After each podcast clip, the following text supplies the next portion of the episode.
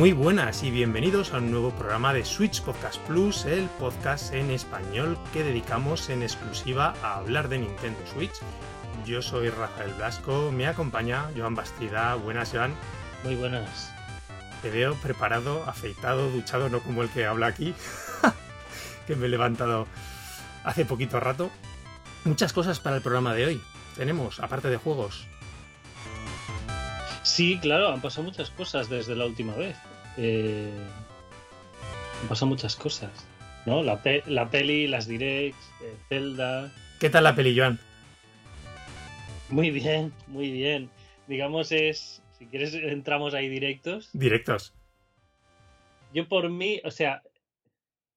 La peli en sí es un poco nivel mascotas, eh, cosas así. O sea, es una peli que sin Mundo Mario sería una de estas pelis burruñeras de dibujos para críos, blanquita, planita, inofensiva, pero, pero tiene el universo Mario que a nosotros no, no, nos encanta y resulta gracioso simplemente el verlo en una peli. Eso que yo creo que es lo que nos ha gustado y lo que nos ha ganado, ¿no? Y creo que Nintendo digamos, lo ha hecho bien en cuanto a crear una base de eh, hacer una película que guste a todo el mundo. Una película que guste a todo el mundo seguramente mm, va a entusiasmar a poca gente. ¿Sabes? O claro. sea, te va a marcar poco, ¿no? Porque es eso, es muy blanca, es muy planita, es muy poca cosa, ¿sabes? Los típicos conflictos de las pelis. Cuando los protagonistas se enfadan porque no sé qué y luego ya se vuelven a... No pasa nada de esto. Eh, estas cosas de las pelis de que un personaje, normalmente el protagonista o protagonistas, descubren algo, una lección, o aprenden algo de ellos mismos, o no aprenden, aquí nadie aprende nada de nada. no hay lección, no hay evolución de personajes, son, son igual que empiezan, acaban. Lo que pasa es que se coge una seta y se hace grande, en fin, no tiene más. Pero, pero Nintendo es eso, que eh, necesitaba, yo creo, borrar 1993 de, de su historial. Lo ha hecho a lo grande, yo creo, porque la peli es una cucada, es... Es, preciosa, técnicamente es una pasada. Sí, y está muy cuidado todo el tema fan, muy cuidado, más, más cuidado yo creo que cualquier otro aspecto de la película, ¿no? El, el, los guiños y el, las referencias y las cositas así, y ya está. Eh, Sin ser excesivas, que las había, lo sabía, y lo sabía muchas, pero tampoco vi que fuese ni mucho menos la base absoluta de la película, ese fanservice.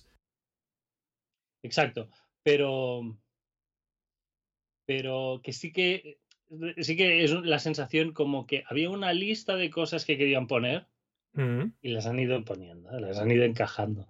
No es una cosa que haya surgido porque hayan hecho una historia y entonces, ay, pues aquí podríamos poner. No, es al revés. Queremos poner esta serie de cosas. ¿Cómo, ¿Cómo lo atamos? La peli, de todas formas, Joan, no deja de ser una presentación del universo Mario, ¿no? Exacto. Tanto la historia de base. Sí, unos orígenes, ¿no? Claro. Y, y dado el éxito que ha tenido, y está teniendo la película a nivel comercial que yo, no me lo esperaba o sea yo, pensaba que iba a funcionar pero que iba a convertirse en seguramente la peli más taquillera de este año y camino va de estar en el como en el top ten de las más taquilleras de la historia es como estamos locos o qué tío o sea es una chifladura pero de ahí de ahí ese, ese querer gustar a todo el mundo, ¿no? Ese que nadie se moleste ni nadie, nada. Por, es una peli muy, muy, muy, muy cuidadosa en tener muy poquitas cosas y en resultar agradable y simpática todo el rato, ¿no? Eh, yo la fui a ver, la sala estaba llena de niños, los críos entusiasmados, el griterío que había en la película, ¿sabes?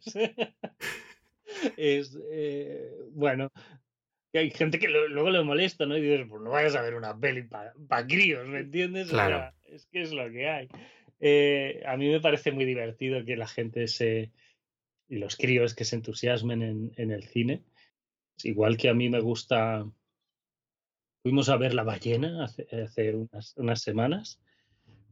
Joder, pues la vives intensamente y dramón y te emocionas, que fue un poco coitus interruptus, ¿sabes? Esa peli. Porque tiene un final así, clímax, ¿no? De la película. Y entonces empiezan a salir los créditos y para mí encienden las luces del cine. Y hubo un minuto de gente ahí en el cine. ¿Sabes? Recomponiéndose un poco, nadie se levantó. ¿Qué pensabas, tío? Deja un ratito de créditos, que la gente respire y salga del cine, ¿no? Claro. En fin. Eh, pues eso, igual que te emocionas tú con películas, pues que se emocionen los críos con estas mm. cosas. Oye, y aquí los créditos también ya apuntaban a continuación. ahora es, es la, la, onda, ¿no? Ahora todo, todos las, los créditos tienen que tener un, un postcréditos. Es cansino esto, tío. Es una tontería. Pero bueno. Ha tenido su gracia, pero bueno, ya cuando, se, cuando se generaliza ya, ¿no? Una cosa es la novedad al principio. Exacto. Luego hay una película. A mí me gusta, ¿eh? Que no tiene postcréditos. Y es como cosa que, que no hay esos 15 segundos de postcréditos. En fin. Sí, sí, esto va a ser un McDonald's de Mario en el cine. Mm. De todas formas, yo creo que igual que Nintendo se ha tomado con tanta calma esta vuelta de Mario y de Nintendo en general a las pantallas, mm, me extrañaría que se vayan a acelerar, de que tengamos aquí, ya sabes, un típico Ubisoft cinematográfico, ¿no? De a lo mejor poco a poco se convierte en eso. Me extrañaría, yo creo que también se van a tomar con calma todos los proyectos. Y no me esperaría en un corto plazo, medio ya veremos, una nueva peli. Y a ver también está la duda de que a ver por qué franquicia tiran. Lo hemos hablado mil veces. El universo Mario es tan amplio, de tantos personajes, tantos mundos, ¿no? Interesantes y, y queridos por los fans. Yo creo que tampoco tanto tan interesantes ni tanto. tan sobre todo tan queridos, ¿eh? Igual pueden ser interesantes, pero muy queridos no, ¿eh? ¿eh? yo que sé, aunque ahora que hablaremos del nuevo tráiler de, de, Zelda, la película. Sí, sí, pero Zelda, Zelda sería muy polémico, la película. Porque eh, ya sabes que Zelda es un juego de mucho éxito, muy querido, pero que no le gusta a nadie, eh, al mundo fan, nunca está contento con Zelda. ¿Lo dices por nosotros cuando hablemos ahora del Tears of the Kingdom? Sí. bueno, siempre, siempre. Eh, pero, cierto. Eh, pero con la peli, yo creo que de entrada, nadie va a estar contento. Si le hacen de acción real, a nadie le va a gustar. Si le hacen 3D, a nadie le va a gustar. Si le hacen de dibujos animados, a nadie le va a gustar. Es un poco así. Eh, pero luego se hablaba de Pikmin. De... Nadie tiene ni puñetera idea de quiénes son los Pikmin. Eso sí. O sea, es que Mario es Mario, tío. Y. Lo que pasa es que los Pikmin apuntaron muy buenas maneras en los cortos aquellos de Miyamoto que fueron de 2011, 2000, cuando con Wii U, que son excelentes. creo que a mí me encantan. de hecho, hace poquito los volví a rever porque te los ves todos en 10, 15 minutos todos juntos. Son súper divertidos, espectacularmente animados. Y la verdad, hombre, no tienen, por supuesto, la proyección comercial que, que tiene Mario otras franquicias, pero quizás podrían tener pueden tener cierta proyección en el cine a un nivel medio. Con Yo Nintendo creo detrás y tal. Que mm, es mucho más fácil que metan cosas en el, universo Mario a no que hagan películas paralelas. Es decir, la siguiente peli Mario va a ser Yoshi por un tubo. Sí, a punto manera ya hubo ahí, ¿no? Los. Claro, bueno, hay muchos guiños de, Galaxy, de no sé qué, ¿no? Puede ser tipo Galaxy, puede que no. Pero Yoshi va a estar, vamos, sí, a ser el segundo prota de la película. Sí, y ya está. Eh, bueno, en fin, guay, guay, porque creo que es eso. Es, una es como Avatar. ¿Eh? Es Avatar. ¿Quién pone Avatar como es de mis pelis preferidas? Mm, nadie. Pero luego la va a ver todo Dios. y todo Dios sale diciendo, pues está bien. Está muy bien. No. Pero, pero oye, vas, pasas un buen rato y te vuelves a tu casa, no te ha hecho daño eh, por ningún lado. Ya está. Mm. Yo le disfruté muchísimo, ya como más más viejete, ¿no? Del universo de Nintendo, pues eso, disfrutando con todas las referencias plagadas que pillamos los, que pillamos los cuatro locos, ¿no? Sí las pillamos todas, porque vuelan por los planos en segundos, ¿no? Las mini referencias a otros. Unas muy evidentes, pero otras mucho más escondidas. luego ves oh, en la estantería de una habitación. Yo qué sé. Claro. Yo qué sé. Claro, lo que eres tú al público del principio, que le va a sonar Punch Out, el Duck Hunt, yo qué sé, las referencias que había eso al Jumpman, que por cierto, yo siempre había entendido, y esto falló mío inicialmente, que Mario era Jumpman. Que el primer Mario era Jumpman y se ponen como personajes separados. Aparece como el abuelete jugando a la máquina recreativa. Exacto, sí, bueno, yo creo que sí. Pero no te vas a meter como este es Mario, este es. ¿Sabes? O sea. Eh, pues eh, en ese momento era Jumpman, pues es Jumpman y ya está. Eh, y después también me hizo gracia el de que se tirase de un personaje tampoco conocido con cierto protagonismo en la peli, como es Spike, que es de Wrecking Crew, que no es una franquicia súper conocida. Bueno, sí es de NES, pero después tuvo una, una entrega en Super Nintendo que no salió a Japón. Sí, sí, yo eso todo lo he visto de internet. Claro. No, no lo conocía, ¿eh? Los chapuzas, ¿no? Esos. Mm, no, no, el chapuzas, no, el que es el, de la barba, exactamente, sí. Sí, sí. sí, sí, sí, sí. Y claro, Wrecking Crew 98, que es uno así, tiene fama de ser un juegazo de Super Famicom. Allí muy conocido en Japón, esa entrega, pero que yo recuerdo es que no salió ni en Occidente, no salió. es que a mí ni me sonaba eso, ¿no? Pero bueno. Muy bien, muy bien, Joan. Em, hemos tenido peli de Mario, hemos tenido super trailer definitivo de Zelda, Tears of the Kingdom. Es verdad que estos días además ha habido también nuevos mini trailers, también han, em, han salido las primeras impresiones, ¿no? Ya con metraje exclusivo de los diferentes medios, ¿no? Lo que les ha dejado grabar Nintendo. Pero vamos a centrarnos en el tráiler. A mí lo que me ha reconfirmado, personalmente, es la falta de interés en el juego. un, poco, un poco decepcionado. Ahondado en lo que menos me gustaba, menos me interesaba. Eh, bueno, eh, sí, no. O sea, yo creo que eh, es lo que más nos gustaba de Breath of the Wild. Se reforzaba mucho por estas cosas, ¿no? Pero ahora es estas cosas, de, bueno, lo digamos, ¿no? El, el crafteo, el, e, e, el, Lego Zelda, ¿no? El Lego Zelda se ha potenciado mucho y lo que más nos gustaba, quizá no lo estamos viendo, no lo estamos viendo. Entonces, bueno, es un poco decepcionante, pero en fin. Me gustó mucho la frase que me decías de este va a ser el Zelda de los streamers. Yo creo que sí. Yo creo que sí, que esto va a ser eso, baches y cachivaches y hay gente haciendo el lelo y mira que invento y mira no sé qué, y mucho grito y mucha eh, cosa, pero para mí unas cosas que definen muy bien el primer Zelda es eso, la sensación de, aventura, de descubrimiento y de maravillarte con el mundo, ¿no? De mm, cómo hicieron que tuvieras esas sensaciones de estar ahí. Y sí que es verdad que la química y la física que tenía el primer juego te lo reforzaban, ¿no? Porque tú probabas cosas y funcionaban y parecía que estabas más en el mundo, ¿no? Sí, esa interacción nos daba la sensación de inmersión. Exacto. Pero, claro, eh, por ejemplo, lo que, lo que, y hablamos en su día, creo que, que escribimos, escribimos algún texto en la web. Mm.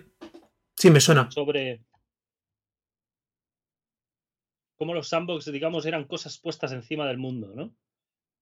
Y en Zelda es como que las habían puesto como por debajo para que tú al moverte estuvieran funcionando cosas, ¿no? Por debajo tuyo y a tu alrededor y, y tal. No simplemente moverte de un punto a otro haciendo misiones.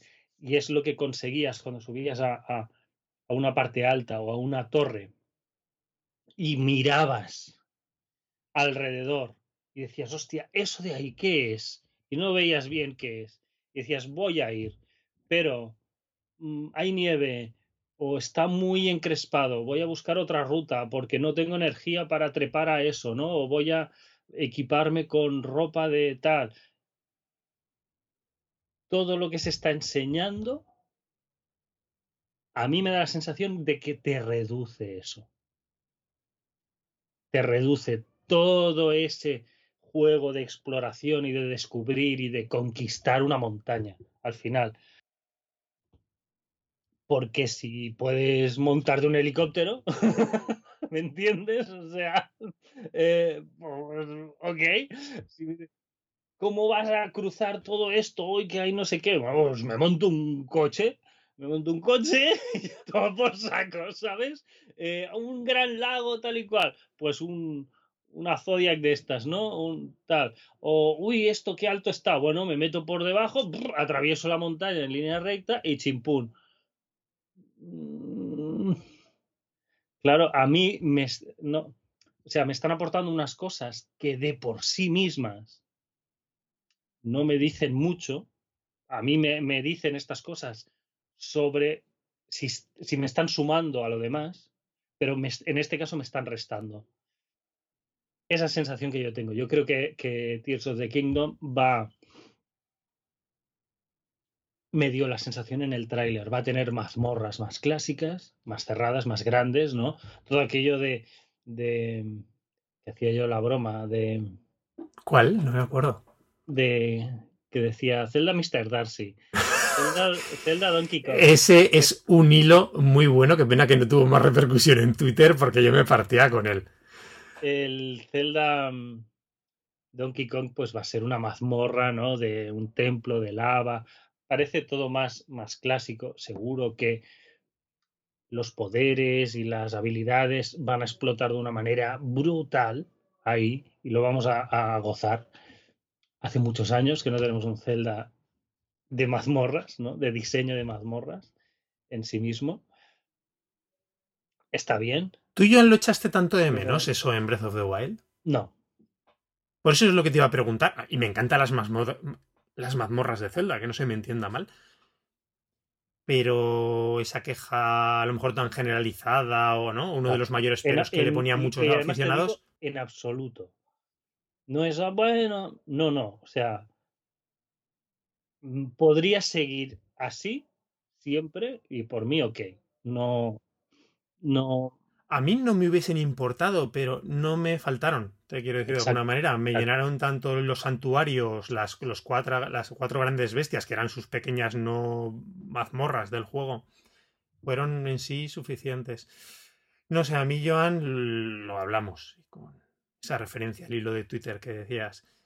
Los nuevos elementos que se enseñaron ya para mí ya fueron el colmo me siguen pareciendo muy ridículos. Podrán tener más o menos justificación en el universo de Zelda, las tecnologías de los, ¿no? de los diferentes civilizaciones. Pero lo fue ver el cohete. Fue ver el cohete. Y a mí me remató. Entre otras cosas, entre otras. Es que, es que. Eso, es que eran una detrás de otra para mí. Exacto. Es. Eh coger un juego que con la, los elementos fantásticos que tiene, ¿no? Y de ciencia ficción un poco, es súper verosímil. Tío, por lo menos coherente de alguna manera, no sé cómo decirte. Es lo que le resta. Súper verosímil, tú estabas ahí dentro a tope, ¿no? De que ese mundo, digamos, medieval, pues hay unos robots con tentáculos que tiran rayos y, y, y unas cámaras de criogenización y, y cosas así. Pero aquí es, eh, es una marcianada. Es una marcianada, que es, es verdad que Zelda ha tenido muchas marcianadas, pero ha tenido un par en este juego, otro par en este otro. En Breath of the Wild también había alguna marcionada. Y aquí parece un grandes éxitos. O sea, Eh, sí. eh, eso, o sea, eso vamos a meter todo y si pega bien y si no, pues me la sopla. La gente está muy entusiasmada, o sea que igual es que somos unos señores mayores ya, pero De verdad, no lo critico a la gente, cada uno nos entusiasmamos con lo que nos da la gana en la vida, pero a mí no me sale, ¿eh? Con el- Y me da pena. O sea, es que he ido en este juego desde el primer teaser, he ido en caída libre, sí. pero en caída libre cada vez más. O sea, fue como se me bajó en me dejó muy indiferente el primer tráiler, el segundo, Dios mío, y este tercero ha sido... ¡buah! Digo, No, porque siempre, eh, o sea, yo creo que tú y yo hemos, hemos querido ser un poco prudentes de, bueno, mm, creemos que esto va a ir por aquí, pero vamos a ver. Y cada cosa que enseñan es, no, no, es que, es que vamos, vamos por ahí, pero de cabeza, en picado. los neones eran de verdad. Sí, sí, sí, sí, todo, todo muy guay, muy molón, muy chachi, muy... Hmm. Sí, Muy bueno, han decidido expandir este Zelda, pues eso, en unas direcciones que no son las que pensábamos, que a lo mejor es las que popularmente son las que prefiere la gente, por lo que has dicho tú. Ese, convertir un juego ya casi puramente de, de físicas. Sí, sí, sí, es el Lego Zelda. Pero a mí me, me sacan un Lego Zelda, igual, digo, wow, qué locura, qué guay. Pero si me haces un Breath of the Wild 2,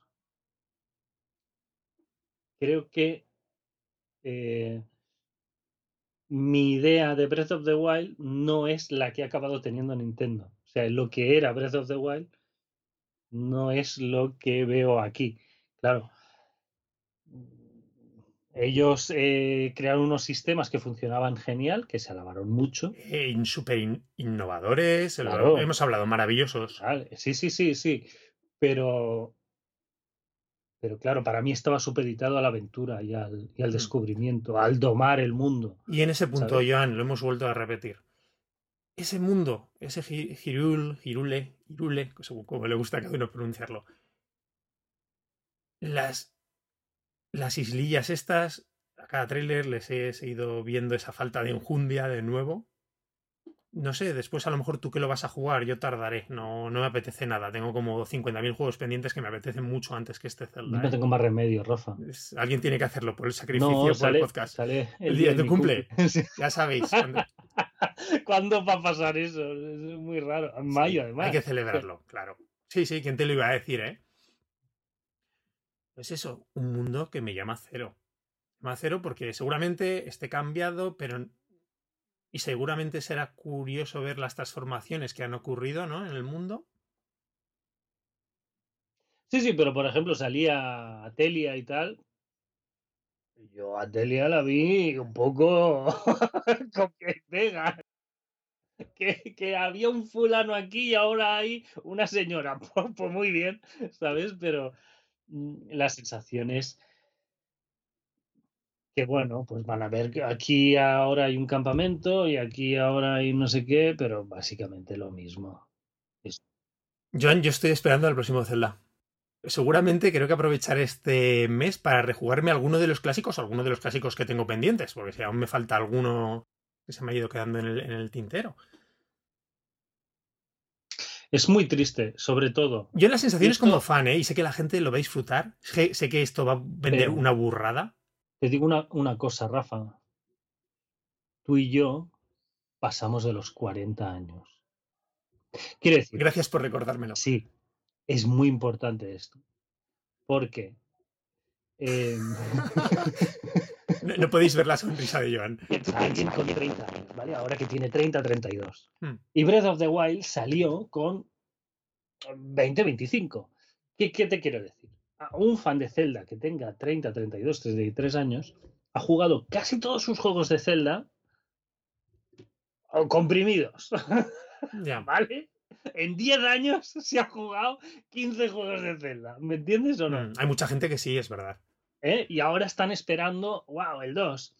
Para nosotros no. Nosotros llevamos ya muchos años esperando el nuevo Zelda. ¿Vale? Ya des- desde hace 15 años. Que siempre el nuevo Zelda es una espera de 5, 6 años, en este caso. muy larga. Hostia, yo me siento ya que estamos en cuenta atrás. Han sido seis años. Tío, seis años perdidos, Rafa. Hostia, seis años esperando para este Zelda. No, me no. Claro, para el siguiente que vamos a tener, casi 50 años. tío. Ahí, ahí, ahí. No me jodas. Como te saquen un churro, dices, eh. Que se nos acaba el tiempo. Claro, claro, claro, Claro. no jodas, tío. Claro. Joan, si quieres añadimos algo más Zelda, pero por ir moviendo nos vamos a hablar de. También tuvimos nuevo Indie World Showcase. Sí, Bastante interesante, quizás no me gustó tanto como la anterior.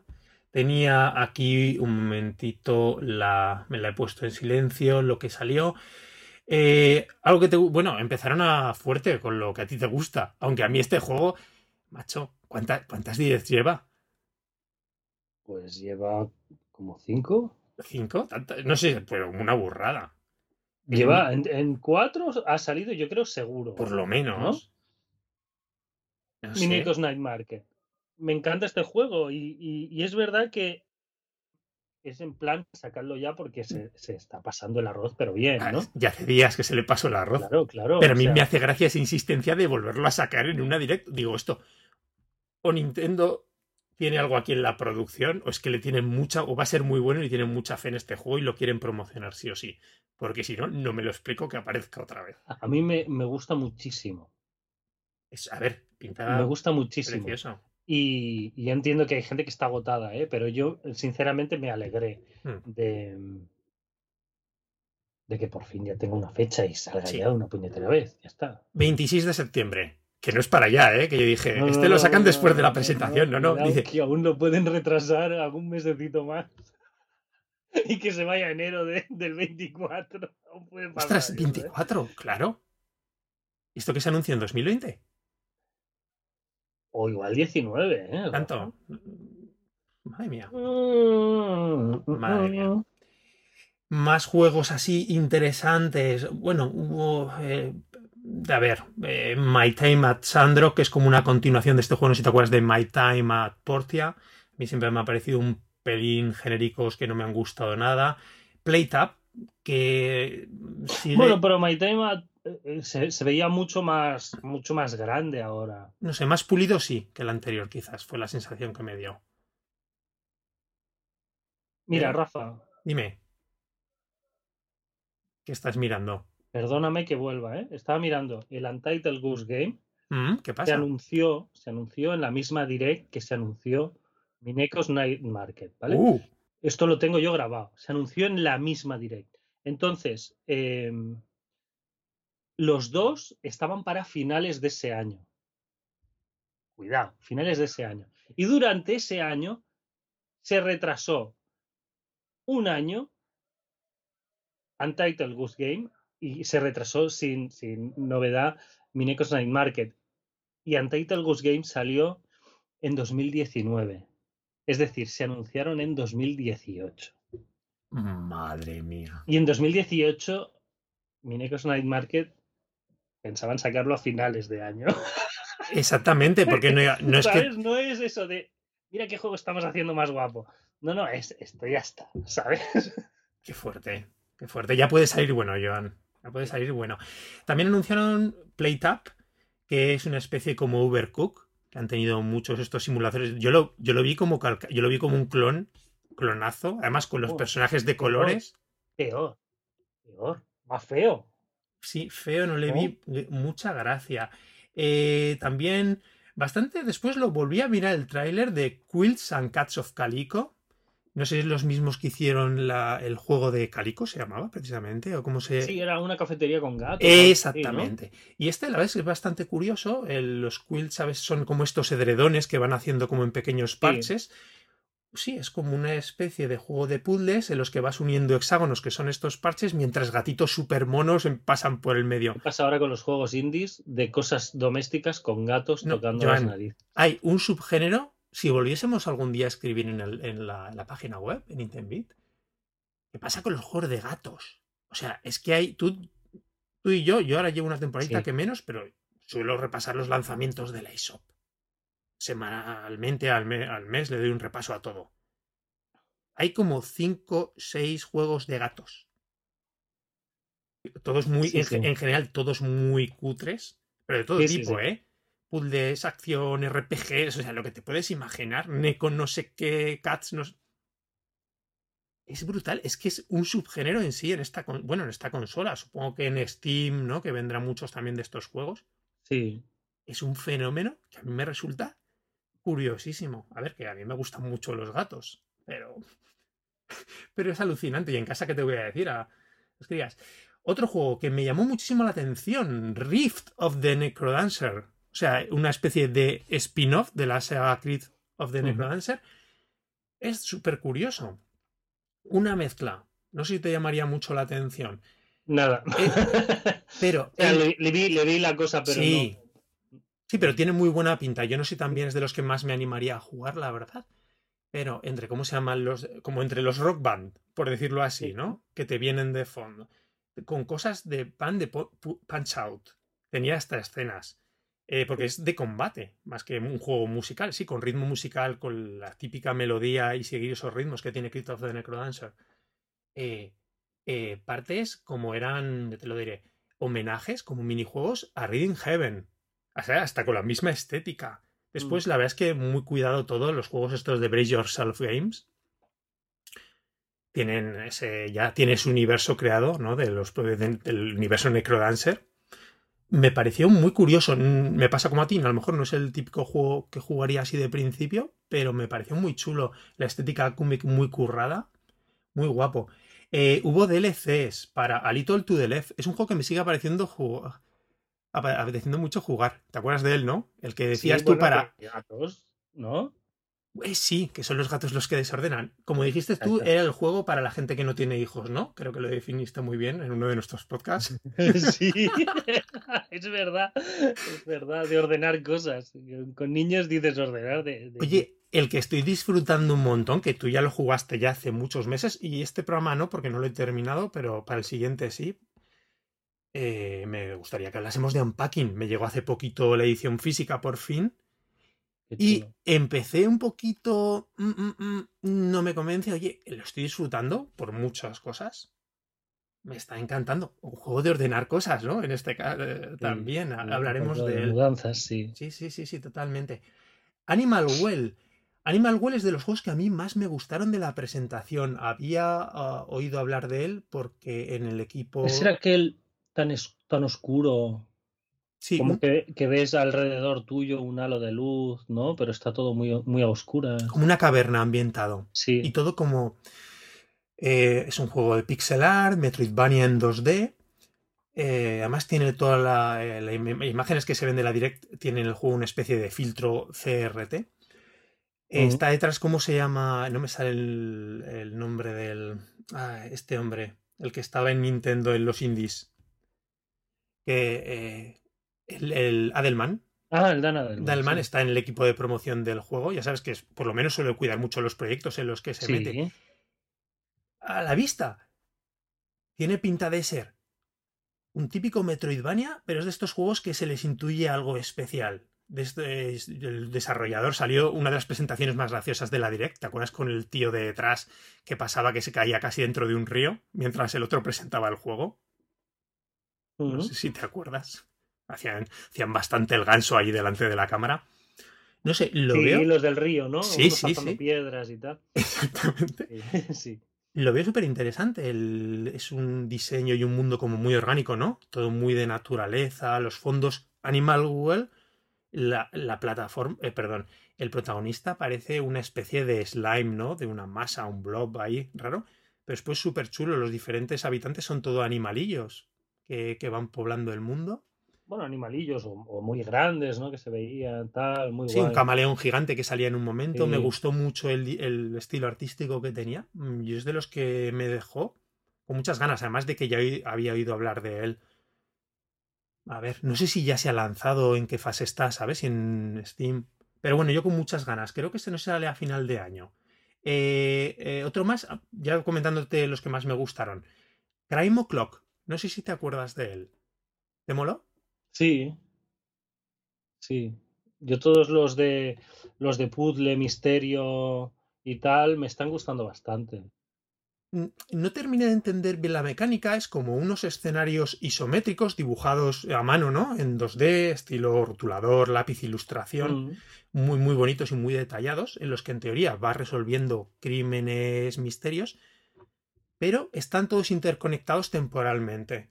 De manera que lo que contaban en el tráiler y lo que se ve es que las decisiones o los casos que tú vas resolviendo en unos escenarios mm, te cambian o te abren otra zona. Exacto. Bueno, igual, igual simplemente es una manera de desbloquear el, mundo, ¿no? De progreso.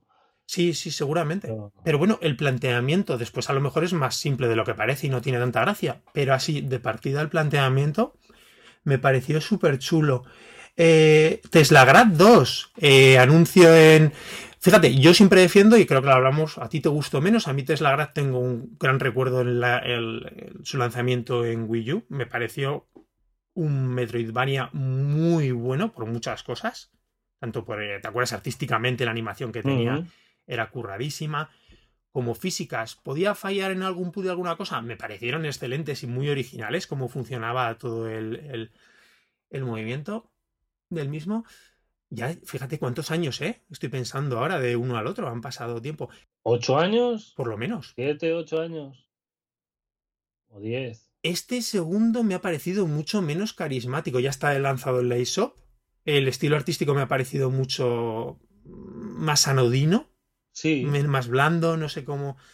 No me ha llamado. También se anunció, y también creo que se ha lanzado ya el Lace el remaster de Tesla Grad, que pensaba que ya tenía un. que ya estaba en Switch. A ver, en Switch sí ha lanzado todo, prácticamente. Pero una de las cosas ha sido muchos ports de juegos indies de Wii U. De hecho, llegamos a hacer, Joan, de nuestros últimos artículos en la web. Fue un recopilatorio de los juegos que habían, de los mejores juegos que nos habían gustado en Wii U, que ya tenían entrega en Switch. Eh, otro que me gustó ya mucho, que este te lo recomiendo, de algún día te lo tienes que jugar. Eh, ya sabes que está el West of Loading, Sí, de los monigotes de palo, ¿no? Es monigotes, que es un muy, muy, muy buen juego. O sea, eh, por lo menos desde, como dices, es un juego de humor de los que no abundan. Es divertidísimo. Y se anunció su continuación. Creo que su continuación, que lleva ya meses en PC y. Mira, viendo vídeos de recopilatorios de mejores del año, decían que había sido como un juego muy bueno y muy ignorado en, en otras plataformas. Que este es Shadows of Loading. Eso sí, parece como un universo un poquito más más alocado. Más de Drácula y cosas de estas, ¿no? Y cosas de ciencia ficción, un remix ahí extrañísimo, pero manteniendo esa esencia, que por cierto era un juego súper narrativo. Y es un juego, por lo menos, eh, West of Loading, de leer mucho texto, mucho puzzle. Para mí lo que más le fallaba al juego era después las mecánicas básicas de RPG. Era como un RPG quizás como muy simple en que las mecánicas no terminaban de estar depuradas. Me pena que en su día no hablamos en el programa. Oye, a lo mejor si nos jugamos este, hacemos pues un, especial. Oxenfree 2, Joan. Sí, a mí, yo seguramente lo acabaré jugando. Es un juego que no me entusiasmó, pero que me va, me va bien. en momentos de, de cansancio, de no sé qué. Es un juego muy poco exigente, muy narrativo. Me acuerdo que lo hablaste en nuestro programa que le dedicamos en su día. Sí, con, con una ciencia ficción un poco light, un poco, ¿sabes? Que no, no. un poco inofensiva. Hmm. Pero sí, que lo, sobre todo las temporadas que voy cansado y agobiado, te lo pones y oye, tiras para adelante, y estás ahí con la historieta, que es ligera y tal, y está guay. Seguramente me lo pilles, sí, sí, sí. No sé si tarde o temprano igual me espero alguna rebajilla o algo así, o sea, no tengo un hype desmedido ni mucho menos. Pero, pero a mí me gustó el primero. Luego jugué al After Party y no me gustó nada. ¿No? ¿No fue hace tres o cuatro programas? ¿Hablaríamos de él? No, hace más. ¿Tanto? ¿El programa de After Party? Hace más, sí. No grabamos muy a menudo, pero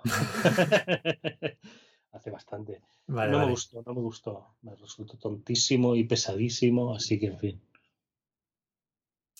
Y bueno, ya la Direct tuvo un pequeño trailer recopilatorio con bastantes cosillas de, ya sabes, estos juegos que los ponen un mini trailer de medio minutito, cositas interesantes. No me he quedado eh, mucho con las fechas, ni hemos hablado de ellos, ahora mientras enumerábamos los diferentes juegos, pero sí que la sensación iban ya más a lo largo del año, o sea, más incluso mucho para final de... o invierno. Sí. Sí, sí, sí, no hubo, wow, en verano, no más, más, más dilatado, sí. Totalmente, pero bueno, bien. O sea, el output de juegos indies sigue siendo brutal en la consola. Y supongo que lo seguirá siendo cuando llegue la sucesora. Chan, chan, chan, chan. y así siguen los rumores por ahí, pero la verdad es que no les estoy prestando demasiada atención. Veremos qué nos encontramos. Joan, ya nos hemos pegado un buen repaso a todas las novedades que teníamos, o por lo menos la actualidad Em, tenemos un montón de juegos, vamos a hablar de unos cuantos, tampoco nos queríamos alargar especialmente en este programa. ¿Con qué te apetece empezar? Hombre, con Signalis, ¿no? Que te lo acabas de, acabar. Lo acabo de terminar, ya lo sabes, a mi ritmo, pero sí, lo jugaste tú y hace unos meses hablamos de él en el programa de nuestros juegos favoritos del año. Hablamos de Signalis, Joan.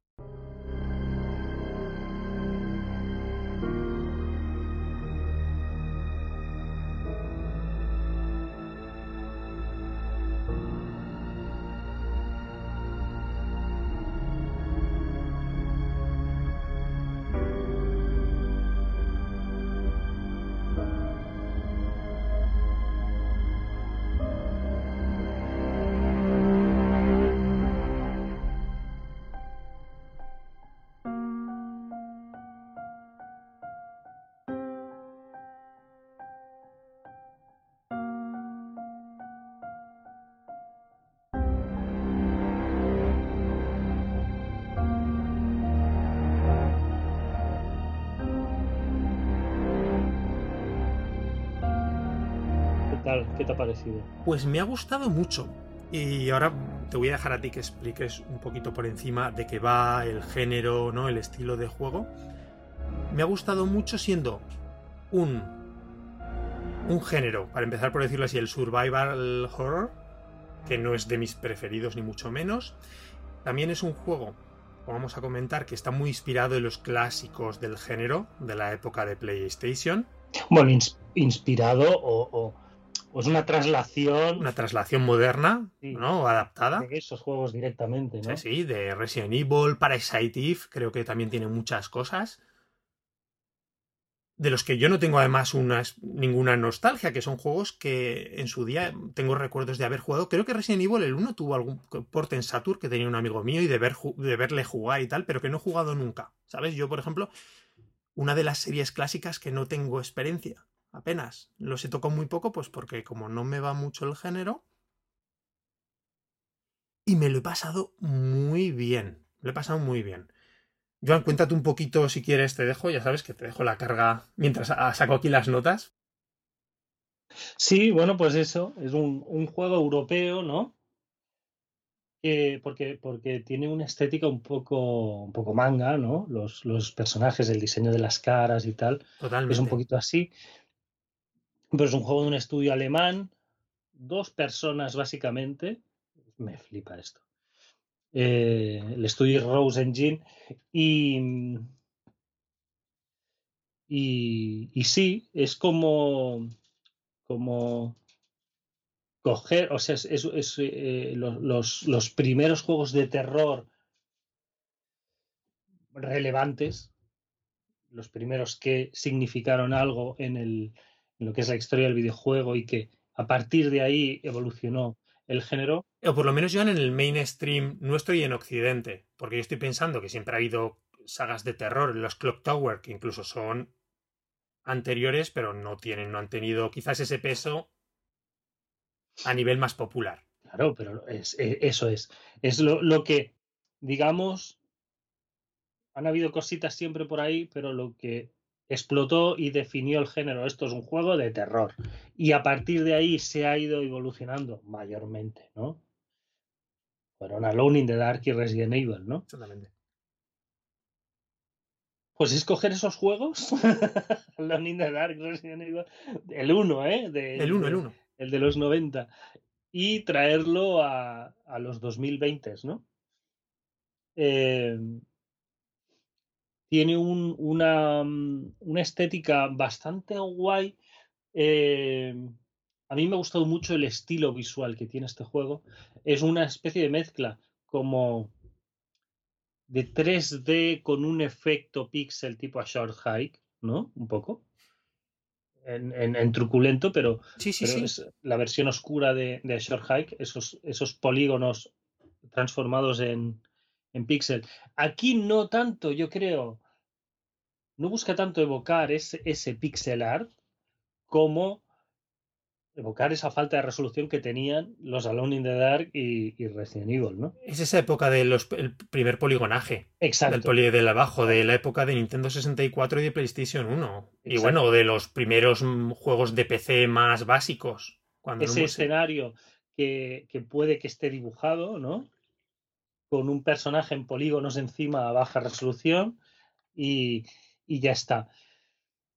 Eh pero, pero no, no, no se queda ahí, o sea, es que es eh, tal cual. El juego básicamente sí que tiene, es, yo creo que lo has llevado bien y por eso te lo recomendé este, porque sí que es un survival horror, pero no, no hace sangre. ¿eh? Hay un poco de body horror, hay un poco de monstruos y tal, pero no tiene sustos muy repentinos. No, creo que muy bien dices, no sé, la sensación de miedo, de horror, la transmite no a través de lo que has dicho tú, del impacto, sino un poco, sobre todo, de la ambientación, los escenarios. Más angustioso que terrorífico, quizá, Exactamente. De incluso muy bien, y es lo que lo tiene que hacer este juego, es con las propias mecánicas, ese movimiento lento, pausado del personaje. Esa, vuelta del personaje. Más, más tanque, ¿no?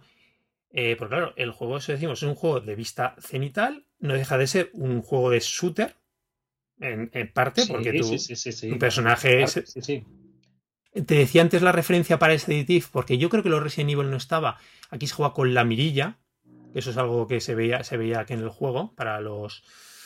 Pero bueno, eso es lo que te decía, se transmite mucho con la historia, con la historia, todo que es confusa a más no poder. Yo no sé si tú te has enterado mucho más que yo. De tramos sí, pero. Sí que te deja un halo de confusión. Ah, absoluto. Porque el juego es. Eh, bueno, resumiendo. Es como un robot, un androide que se estrella en un planeta donde hay una base porque va a buscar a otro androide, ¿no? No me queda a mí claro, ¿va a buscar otro androide o va a buscar a una persona, a un oficial humano?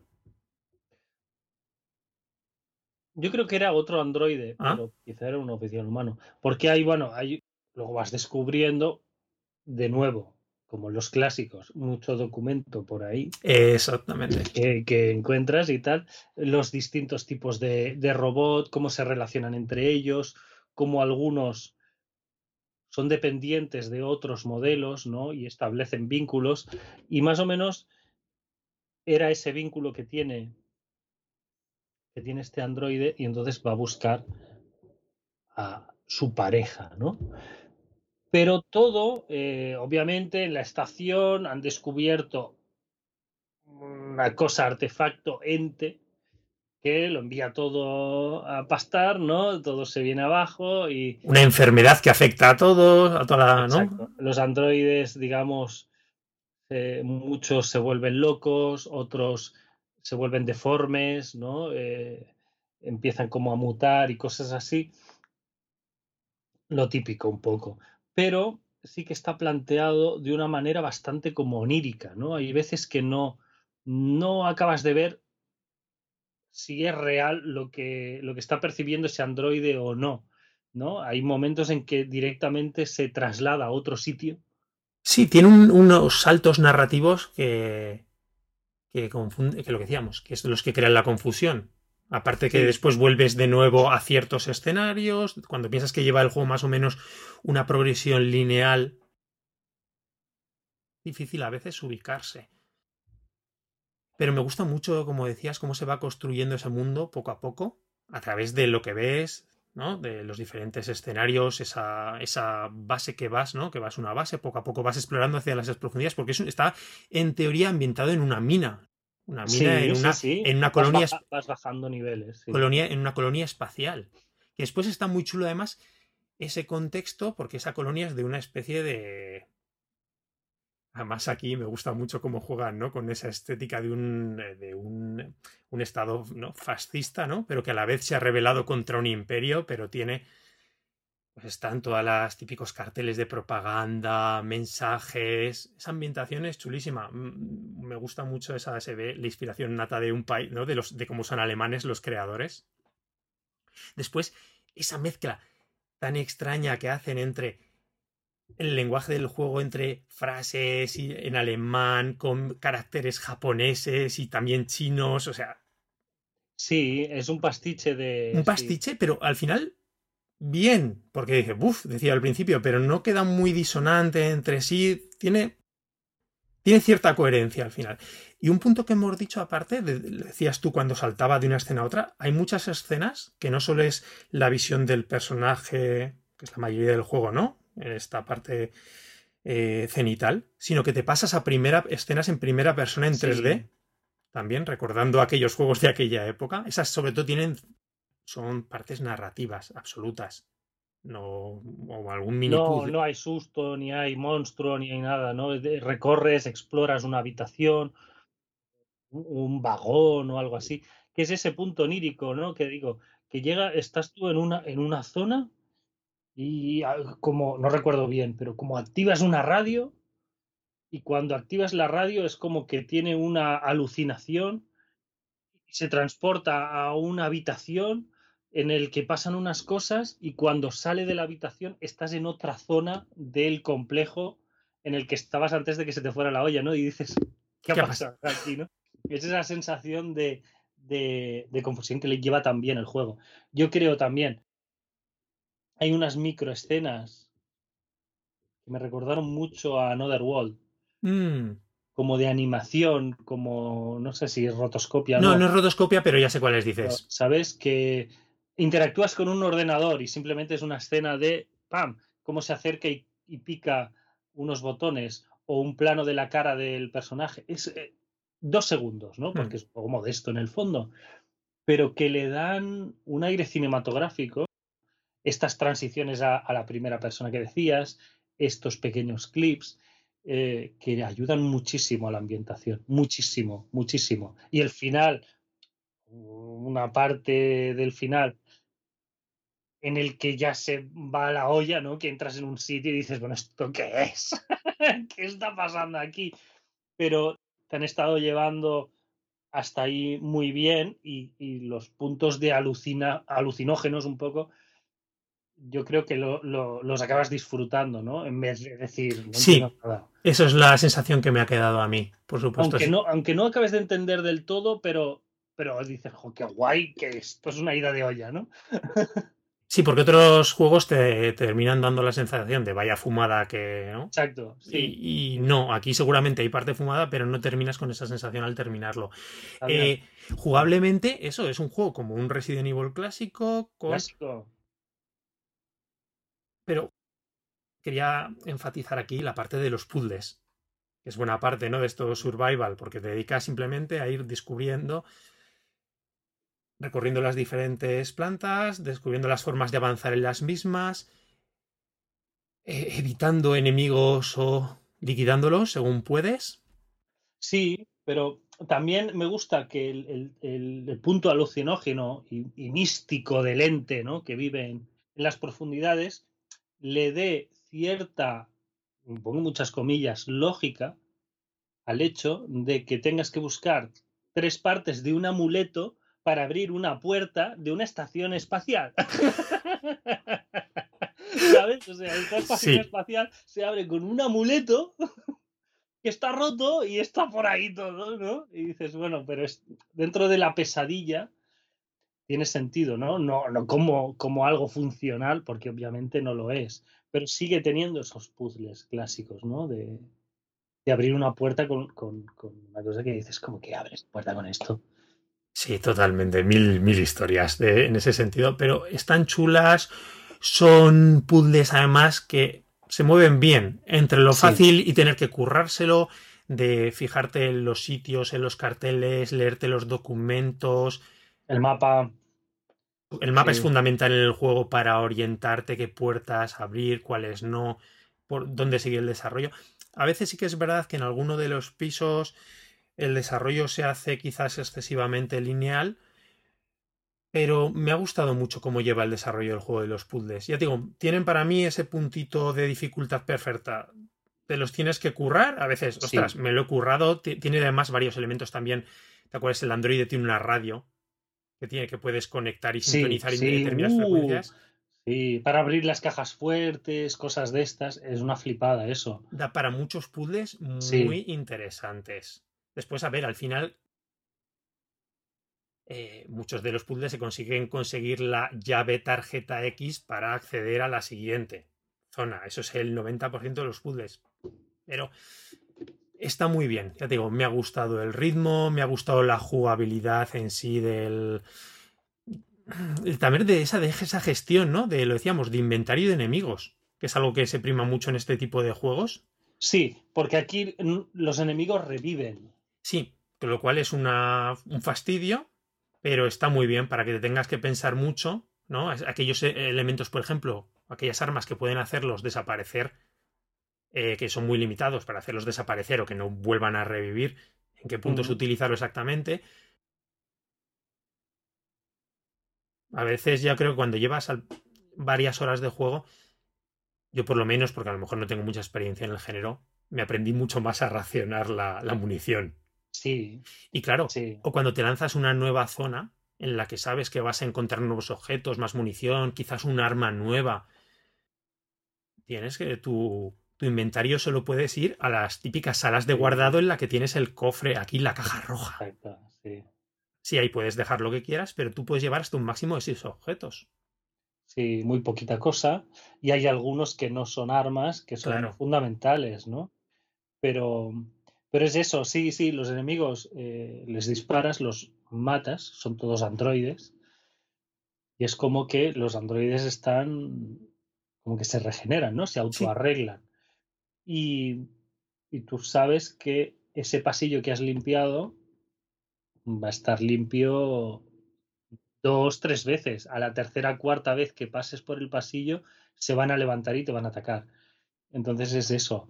Es el, aprovechar los viajes, ¿no? Para al máximo, para que mm, tener que volver a pasar el mínimo de veces posible, eliminar los chungos chungos que te chupan mucha munición, eh, a veces aprender a pasar de largo, ¿no? ir cizagueando por el, por el escenario para que, para que te persigan, pero tú los esquivas y pasas a la siguiente sala. Muy bien. Sí, sí, sí. O sea, tiene un equilibrio de recuperar esos juegos, pero, pero haciéndolo bien jugable e interesante en, la actualidad. Está súper bien. Y con un universo propio que aunque no sea totalmente original, porque coge mucho de aquí, mucho de allá, muchas referencias, pero hace un mix al final que se ve original. Ese, ese pastiche entre sí. Chulísimo chulísimo. esos replicantes, ese mundo de replicantes, de ciencia ficción, de naciones totalitarias que parecen la Segunda Guerra, ¿no? Pues guerra mundial. Un poco alien, un poco la cosa, todo mezclado, pero es eso, mezcla muchas, muchas cosas y consigue tener. Eh, Personalidad propia. Sí, sí, está muy bien. Muy chulo. Me alegro mucho de haberte seguido la recomendación. Y yo, por mi parte, creo que son 20 eurillos en la eShop me parece. Ha tenido edición física, que es la que me he pillado yo, que vale 25 euros el cartucho. Y, muy bien, la verdad. La verdad me, ha, gustado un montonazo, Joan. Sí, porque el mundo indie. Mm, el juego, de, digamos, de terror no se prodiga mucho. Hay mucho más survival de, de crafteo, de hacer cosas, de cosas así. O, o de terror de Walking Simulator o de cosas así, pero este estilo eh, es un juego bastante único, yo diría. Yo diría, es bastante único. Sí, no, no me suena que se prodigue mucho Sí, sí, hay muchos modelos que se han imitado a lo largo de los años, pero sí. así, así no, no me vienen a la cabeza, quizás me esté confundiendo, pero no. Yo por eso no, quizás no es un juego súper, wow, increíble, ¿sabes? Pero eh, es un juego muy accesible por precio, de que te puedes arriesgar tranquilamente, ¿no? Igual en una rebaja está el juego a 12 euros o algo así. Pues oye, yo creo que sin dudar, hmm. ¿sabes? Y tampoco es eh, caro y además tiene su contenido y horas. Encima, lo que, algo que comentábamos y por cerrar, que, que no queda claro tampoco al final, eso se ve que hay diferentes tipos de finales. Tampoco queda muy claro, se ven una serie de parámetros que a ti te indica el juego que has hecho en cuanto a número de muertes, veces que te han matado, etcétera, etcétera, etcétera. Pero que puede dar a lo mejor incluso, si te entusiasma, porque ahora tiene que ser, yo lo pensaba, me da un poco de pereza porque tengo otros juegos pendientes, pero volver a mirar con otros ojos ya vista la historia, empezar de cero, porque seguro que entonces captas muchos más detalles de la narración que, lógicamente al principio. Sí, que sí, en el primer tramo que te hablan de cosas y de, pues, ¿esto qué es? Claro. ¿No? Sí, luego ya sabes más o menos de qué te está hablando. Sí, a mí me da siempre mucha pereza ¿eh? de, de volver a coger los juegos. Eh, pero bueno. Hmm. Hombre, no invito a una rejugabilidad, estoy pensando como la que hablamos un, para lo que nosotros es un clásico y creo que para mucha gente que es Lone Survivor. Sí. ¿Te acuerdas que el rejugablemente daba ese sí que daba un montón de juego? Mucho juego. Era otro, era otro juego. Era otro juego. Cuando, cuando llegabas al final y decías, vale, tenía que haber hecho todo esto de estas maneras y jugabas de forma totalmente distinta. Era brutal.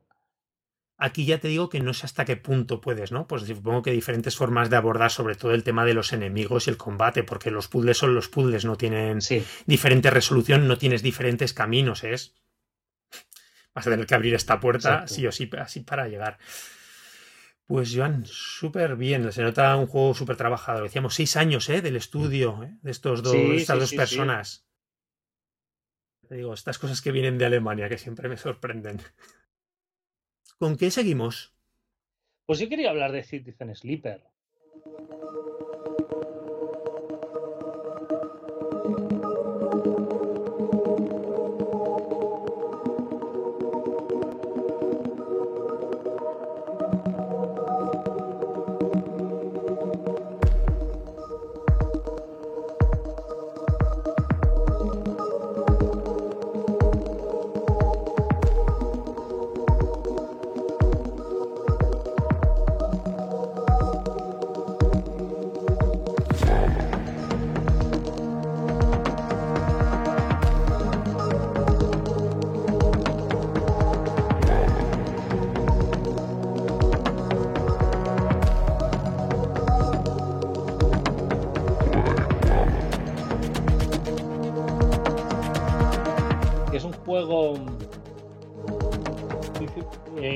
Sleeper, que yo oí hablar bastante bien de él.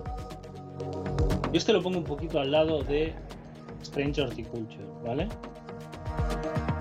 Eh, Strange Horticulture, como te dije en la anterior, en el anterior programa, eh, era un juego muy pequeñito hecho por dos personas, ¿no? Por dos hermanos, con fallos notables como sobre todo el de la la música del juego. Con su único tema musical que es el que es el que pusimos exactamente porque es que no hay otro. Es que es que es, es, ese. Eh, no tiene más. Y y un saber verle un potencial que no que no pudieron o no supieron explotar o al menos explotar lo suficiente pero que aún así el juego me enganchó y disfruté y en este es... Mm, no me ha dejado marca. Ninguna. Es un juego también muy... Muy modesto, ¿eh? Mira, el estudio Jump Over the Edge.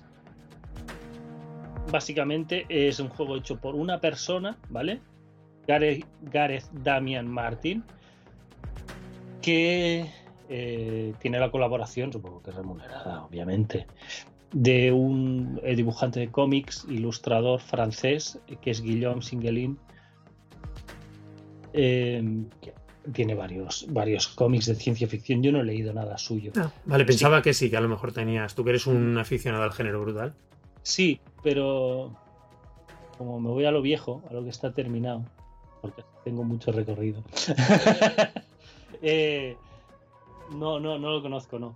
Pero bueno, un estilo eh, visualmente pues más, más europeo, eh, colorido, muy chulo. Es, simplemente las ilustraciones son los personajes. ¿Sabes estos juegos que cuando hablan hay una ilustración de un personaje? Pues es eso. Hmm. Todo lo demás es muy modesto, es un... Muy novela visual, parece en muchos casos. ¿No? No, me refiero a eso, lo que comentabas de poner la ilustración y el texto. Sí, sí, pero bueno, sí. Mm, el juego es más bien un, una especie, es una cosa bastante extraña. Es un juego de. una especie de juego de rol sin niveles, una especie de juego narrativo simulador de vida en, en estación espacial. Em, entonces, em, es como que eh, tú tienes, eh, tu personaje es un robot al que le han metido una conciencia humana para que funcione. Entonces, estamos de robot, perdona, estamos el programa de hoy de robots y con conciencia humana. Pues no, no, pero esto es un, ser humano que ha aceptado que metan su conciencia ah. dentro de un robot. Vale. Por razones desconocidas, ¿eh? Pero, qué sé, te, vas a morir y dices, pues que me metan en el robot. Sí, sí, sí. Meten en el robot, pero a trabajar, a la mil. Entonces es como un robot fugitivo, ¿vale? Que ha huido de que él tendría que estar trabajando en plan esclavo para una corporación. Ya entraremos en el tema este. Em, y huye y llega a una estación espacial, ¿vale? Que es como un, como un anillo gigante y es, bueno, pues cómo se asienta, ¿no? Eh, primero vive en un, en un contenedor de, unos almacenes y ya está. Entonces, es, eh, para que os hagáis una idea, es una, una, el juego en sí lo único que es es eh, una vista del anillo este de estación espacial en el espacio. Entonces tú con la seta mueves y es como que va rodando y vas viendo van saliendo marcadores, ¿no? El, el centro de la policía o de seguridad, el, muelle de, carga de las naves, el bar de no sé quién, ¿no? Y vas rodando y te van saliendo pim, pim. Entonces tú seleccionas dónde quieres ir. Cuando clicas, pues hay unos personajes y haces tus elecciones tal y cual. Entonces, eh, la mecánica es tú tienes en cada uno de estos puntos que eliges varias acciones que llevar a cabo, o una o dos o tres acciones que puedes llevar a cabo, ¿no? Normalmente en, Como por ejemplo. Como por ejemplo tipos de trabajo, ¿no? Te vas al muelle, pues uno es de, yo qué sé, de cargar no sé qué cosas, ¿no? O otro es de hacer reparaciones, ¿no? Y depende de cómo tengas configurado el personaje, que tiene algunas subiditas de puntos de nivel para abrirte esos, esas posibilidades, pues el mozo de almacén es como que lo puedes hacer desde el principio, pero si luego te aprendes mecánica, ¿no? Pues ya puedes hacer los trabajos de reparación. Claro, se te abren nuevas opciones. Sí, tú las ves siempre, pero hay una que, a la que no puedes acceder hasta que tienes cierto nivel. Entonces, esas acciones las puedes llevar con más o menos éxito. Entonces, con más éxito, pues tienes más puntos, más dinero o, una salida buena de una conversación o de lo que sea y si tienes menos puntos, pues mal. Todo esto se hace con dados. ah, cuando despiertas por la mañana, te sale pi, pi, pi, pi, al azar como media docena de dados. El número de dados depende de la energía que tenga tu personaje. Tienes que cuidarlo, eh, darle unos medicamentos que luego te puedes quitar de los medicamentos, darle de comer, de descansar.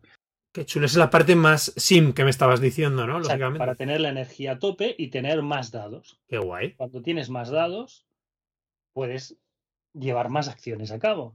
Si tienes seis dados, en un día puedes hacer seis acciones. Si tienes dos dados, pues puedes hacer dos acciones. Por eso. Sí, porque entiendo, Joan, que por cada acción tiras un dado y ya. Exacto. ¿Y puedes repetir la misma acción si no te ha salido volver a tirar otro dado? ¿Otra No, no, no, no. Eh, espera que es más pintoresco que eso. Es más pintoresco. Eh, vale, tú eh, tienes que cuidarlo para que esté lo mejor posible para tener muchos dados y poder hacer muchas cosas. Entonces, cuando te despiertas, tienes X energía, te tocan X dados y te salen al azar, pero los tienes ya de entrada. Es decir, tú ese día tienes dos treses, un 4, un 6 y un 1, ¿vale? O sea, ya el resultado. Tú ya los tienes. Ah. Entonces, tú vas a hacer las acciones en función de mm, esta quiero que me salga bien o con esto voy a ganar más dinero o no sé qué, ¿vale? Es un poco bueno, pues eh, no todos los días son iguales, no todos los días te salen las cosas igual de bien o no, ¿no? Así que tienes la capacidad de poder enfocarlo a esto voy a ir a lo seguro o esto me voy a arriesgar. Puedes verlo como tu propia concentración, ¿no? O tu propia, en el día a día de una persona, ¿no? Que se centra más en algo para que salga bien y en otras cosas pues vas haciendo más o menos sobre la marcha. Lo puedes ver así, ¿no? Pero sí que es una manera particular de, de que no es azar, ¿no? Sí que los dados salen al azar, pero tú, digamos, gestionas esos resultados diarios que a veces son catastróficos y a veces son increíbles, ¿no? Pero lo normal es que tengas una, una mezcla, ¿no? Claro, de todo. De todo. Si consigues tener la energía alta, si tienes la energía baja y te tocan dos o tres dados, como te salga un 1 un 2, ya, ya es. el día siguiente es un desastre, ¿no? ¿Y lo de mantener la energía es fácil? Sí, es. Eh, bueno, eso, para, para que, digamos, tu conciencia esté estable en el cuerpo del robot, no sé qué, no sé cuánto, hay unos medicamentos hay una, una historia porque el juego va de eso, ¿no? Son como pequeñas historias. ¿no? Vas al médico de los medicamentos, entonces tú tienes ahí una historia que se va alargando durante días y hay veces que eh, conoces a uno en un almacén, ¿no? Que tiene una hija y quieren abandonar la estación espacial, no sé qué, y luego vas a un sitio, te piden algo y esto se lo tienes que pedir a fulanito y resulta que son una mafia y entonces hay tal. Y tienes varios hilos argumentales. Eso me refería, ¿no? Se van superponiendo o van corriendo paralelos todos. Exacto, más que tengas tú una historia, son historias que pasan en la estación y en las que tú intervienes y, sigues o no sigues eh, y ya está. Pero sigues o no sigues deliberadamente, no es como una misión de un juego de rol que está ahí. Normalmente estas misiones, estas historias más bien, mm, siempre hay un punto que tú puedes hacer algo y tal y cual, pero hay un punto que hay que esperar unos días, ¿no? Pues, oh, si no me das no sé cuánto dinero en tantos días, eh, te vas a enterar. O tal y cual, ¿no? O necesito que consigas estas piezas eh, para tal día porque me voy a infiltrar en no sé dónde, ¿no? Entonces, si pasas ese día, se acabó la misión, ¿eh? O sea, se acabó la historia, ya no puedes avanzar más. Ya lo perdiste, ya no has seguido ese hilo, te has ido por otros derroteros, pues ya está. ¿Y hay muchas? Hay bastantes, sí, hay bastantes historietas. Eh, no sabes bien bien dónde te van a llevar. Mientras estás ahí, me pareció interesante todo este juego de los dados. Parece interesantísimo. Sí, luego te mudas a un pequeño apartamento, todo esto son letreros, recuerdo, en el disco de la nave, ¿eh? No, no. No hay más. no más, no más. No más. O sea, es el disco, el anillo este 3D, muy esquemático, muy minimalista. Y cuando hay conversaciones, las ilustraciones de, de los personajes. No hay más. El diseño muy sencillo. Hombre, tampoco, no tiene por qué no ser atractivo, no lo sé. No, no, está bien, ¿eh? A mí me gustó muy, muy, con mucho estilo y tal. Y, bueno, pues te mudas y, el personaje está mejor y luego hay una, cuando te mudas, hay como descubres que, mm, que se te mete un animal en la casa, ¿no? Entonces si sigues ese hilo, pues lo coges como mascota o no. Qué guay. Cosas así, ¿no? Hay, hay pequeñas cosas que te van ofreciendo, ¿no? De seguir y, con distintos resultados, en fin. Oye, Joan, lo que me has contado hasta aquí me ha gustado un montón. ¿Qué es entonces lo que no te ha terminado de convencer? Pues, Cuéntame. mientras, mientras lo estaba jugando, lo estaba jugando como, bueno, está bien. No era wow. Ya. Lo estaba viendo, el tema de los dados me gustaba, con la energía, con digamos, eh, gestionarlo en las tareas y en las historias que tenías, pero las historias eh, estaban muy masticadas ya. Las has visto como demasiado eso, muy vistas, ¿no? Por decirlo así. Unas corporaciones que dominan la estación. ¿De qué me suena? ya una pereza y, muy manido, muy visto, sin ningún aporte eh, en especial que digas, hostia, mira aquí cómo, eh, cómo lo han enfocado, como tal. Pues si le falla a un juego tan narrativo, algo como es la escritura de la historia, de los personajes y tal. Eh, me resultó, me resultó bastante interesante. Está bien escrito. O sea, tú lees los. Bueno, está todo en inglés, ¿eh? También lo aviso. Vale, ese es en inglés el juego. Hay que avisar. ¿Y el nivel asequible? Por si. sí. Creo que sí. Eh, jugué y seguí historias, no sé. Entonces, bien, pero es lo que, lo que digo muchas veces con los juegos eh, narrativos. Te tiene que enganchar lo que, lo que te está contando. No basta con que visualmente esté bien, la mecánica esté bien, ni esté bien escrito, sino que ¿qué me estás contando? Y lo que me está contando me lo han contado 10 millones de veces y seguramente de una manera más interesante. Mm, los personajes no me engancharon, no les cogí cariño especial a ninguno, o sea, lo, llevé muy rutinario. Y cuando vi, y, mientras lo jugaba bien, ¿eh? o sea, no era un juego que me daba pereza, o sea, tenía ganas de, volver a entrar y, a ver qué tal, y voy a probar esto, voy a probar lo otro, pero en cuanto vi un camino para acabar el juego, en plan, esta historia, si la sigo, fin, no te lo pensaste dos veces. De cabeza. y, bien. Y ya está. Pero creo que. Mm, creo que todo el juego exactamente igual tal y como es. Sin tanta pretensión de contar algo importante, que realmente no tienes nada importante que decir ni que contar. Pues que es muy pretencioso entonces así en la narrativa. ¿Sabes esto? No, pero si tú estás hablando de opresión, de tal, de... No me está diciendo nada este juego de todo esto.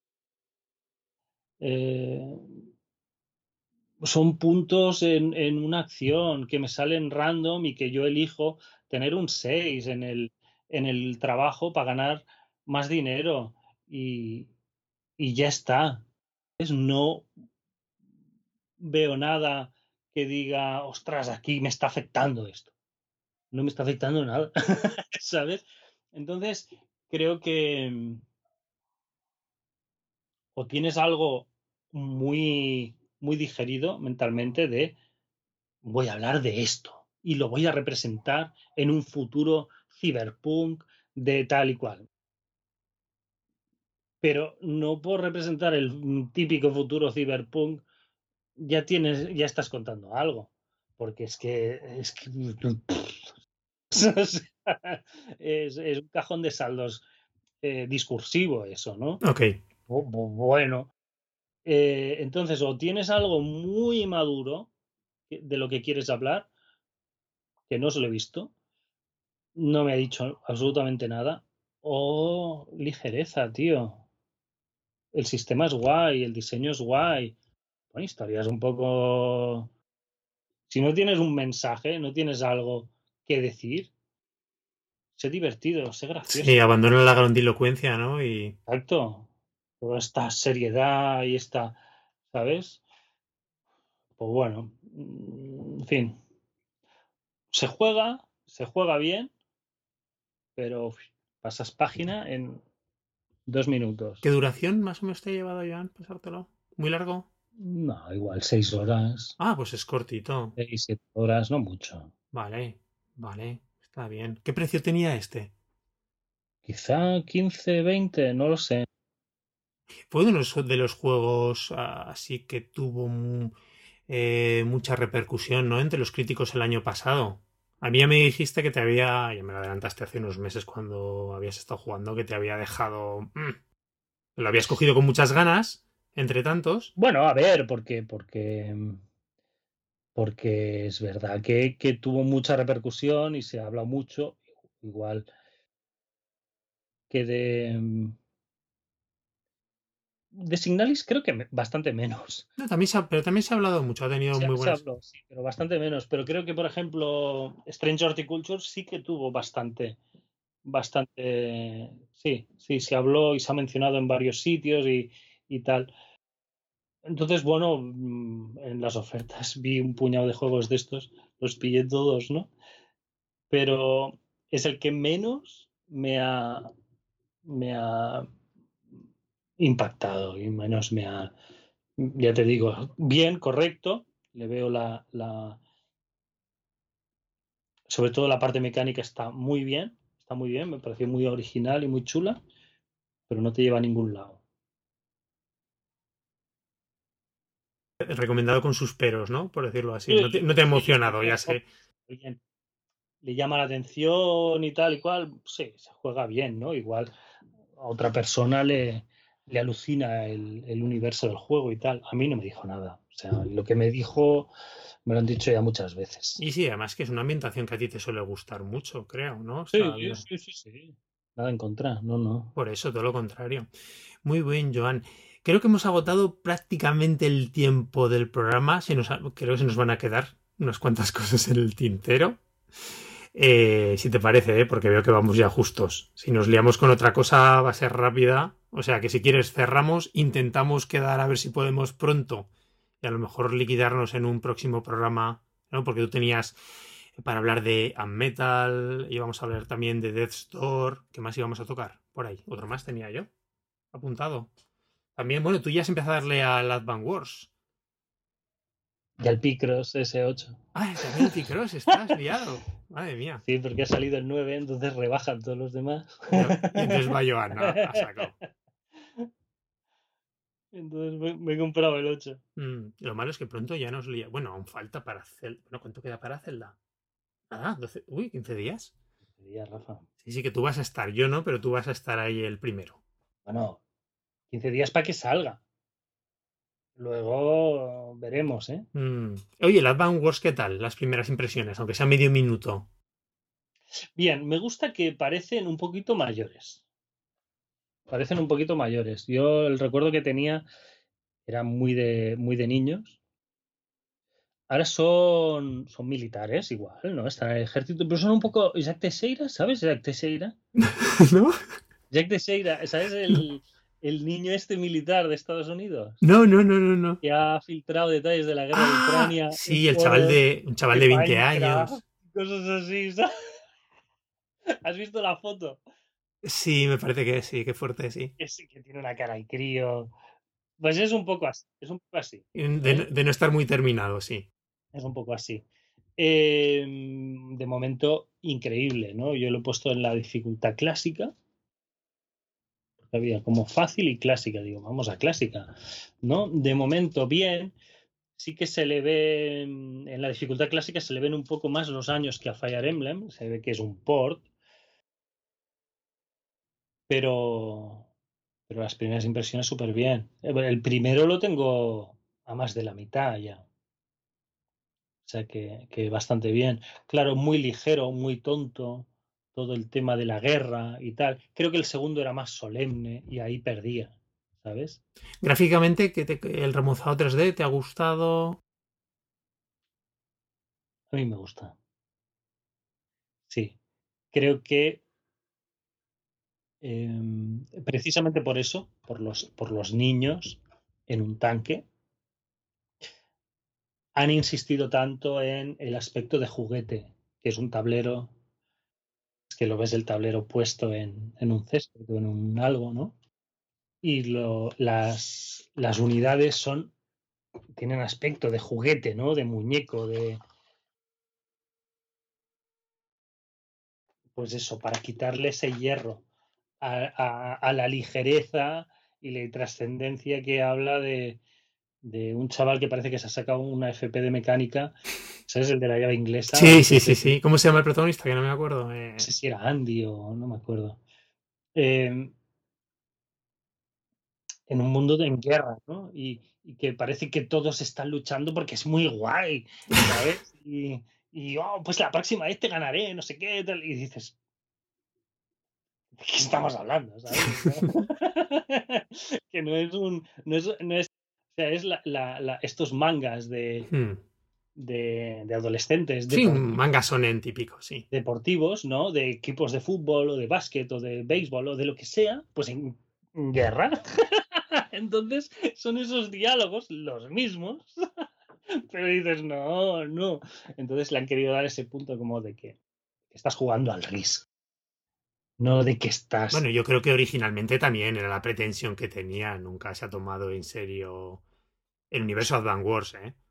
Creo que el 2 un poco más serio. Claro, sí es que el 2 no lo, el 2 no lo he jugado de Game Boy Advance, no. Y el 2 tengo ganas, porque el 1 me encantó, el 1 me flipó, A mí me me encanta. está flipando, pero el 2 creo que abusaba mucho y creo quiero ver ahora años tantos años después que han pasado ya unos cuantos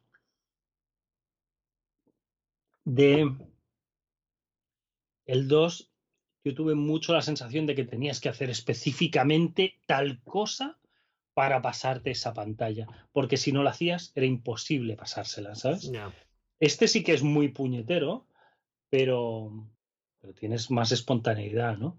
Y aquel creo que era muy obtuso de si en los primeros dos turnos no consigues capturar esta base, fin de la partida, ¿sabes? Y era como, vale, venga, vamos, hacer lo que quieres que haga, ¿no?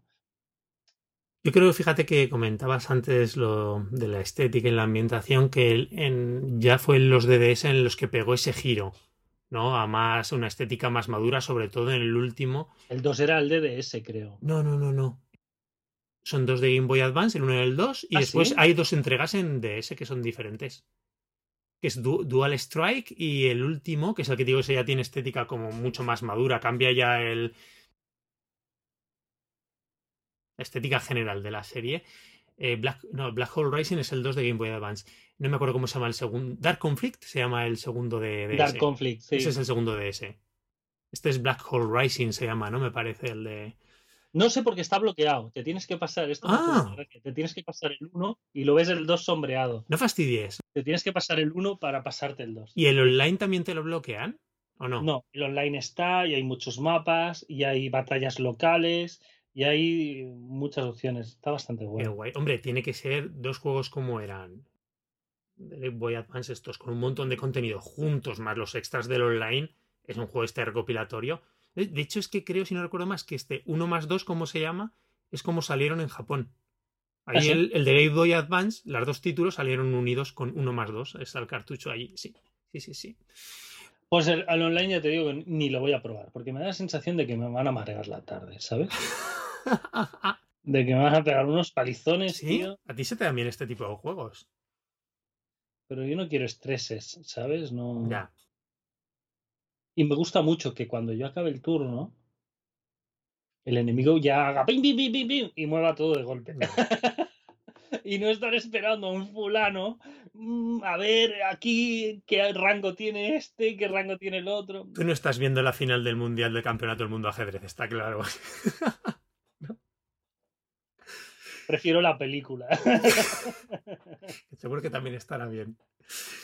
Joan, oye, pues súper bien. Si te parece, nos citamos para prontito. Intentamos quitarnos todos esos juegos y los más que acumularemos, seguro. Yo me quiero poner, no estoy en cuanto el unpacking, que creo que es cortito, ya me lo. Sí. Me parece que no van a ser muchas horas. Eso sí, le estamos sacando partido en casa ¿eh? al juego, porque las crías les encanta y se lo han jugado un montón, yo lo, lo que te he dicho. Y no sé si ponerme con Loop Hero, que tú ya le, lo jugaste hace bastantes meses, pero yo tengo el cartucho ahí Lo esperando. deja a medias. Sí, vale. Sí. Pues si me pongo yo con él y me, y me gusta, a ver si te animo, te doy el coñazo y lo retomas, si te apetece. A ver, Estarás con el Zelda o con el Picross, que eso cuando uno empieza es imposible parar. bueno, bueno, Picross sí, pero Picross en dos semanas me lo fundo. Pero Y cuidado este Zelda, porque todas las cosas que hemos dicho tiene pinta de ser un juego inmenso. De muchas, muchas, muchas horas. Me da la sensación, ¿eh? Yo creo que ya las mazmorras van a ser lo nunca visto, Rafa. En, en escala y en de todo. Mecánicas y todo, va a ser brutal. A ver, Muy bien, Joan. Recordamos a nuestros oyentes que tenemos página web que es nintendbit.com en la cual nos pueden dejar comentarios al programa eh, y donde publicamos eh, periódicamente el programa, no el podcast. Por cierto, tenemos varios comentarios pendientes de contestar, tanto aquí, a ver si los Mm. leemos, tanto de Game Strato como también de Praterian. Nos echaban Uh, Praterian. ¿cuánto Sí, sí, sí, sí, sí. Esto, tus comentarios del Xenoblade, del Xeno 3 a la gente, ya sabes, pues oye, que es muy respetable, cada uno tiene su opinión y, bueno, está muy bien, una sana discusión sobre el juego, ¿no? A cada uno lo vive de una manera. Eh, el podcast, ¿dónde está disponible? Las diferentes plataformas de gestión de, de podcast, como son Apple Podcasts, en iVoox, en Spotify, Google Podcast. Tenemos eh, correo electrónico contacto arroba por si queréis escribirnos y que estamos en redes sociales, en Twitter como Nintendbit. Yo estoy como GhostDXC, Joan no está en ningún lado. En, con Mastodon se llama la plataforma esta alternativa Yo ahora. voy a estar cada vez menos, Rafa. Ya hablaremos de esto. Jolines. Ya te diré yo. ¿Sí? Estoy, estoy en desintoxicación. Eh, oye, el del Patreon no he dicho nada, pero ya lo dejaremos para el próximo programa. ¿Qué te parece? Sí. Muy bien, Joan. Bueno. A ver si quedamos pronto. Ya estamos en momento Zelda, momento verano, momento no E3, que no va a haber E3 este año. Cosas... Tío, el verano está a la vuelta de la esquina. Es flipante, tío. Se nos pasa todo muy rápido, cosas de la edad. Que mal me ha sentado lo de cuando has dicho lo pronto, lo cerca que tenemos los 50. Jo, tío. Ya puede ser bueno el próximo Rafa. Muy bien, Joan. Un abrazo muy grande y hasta el próximo programa. Venga, hasta luego.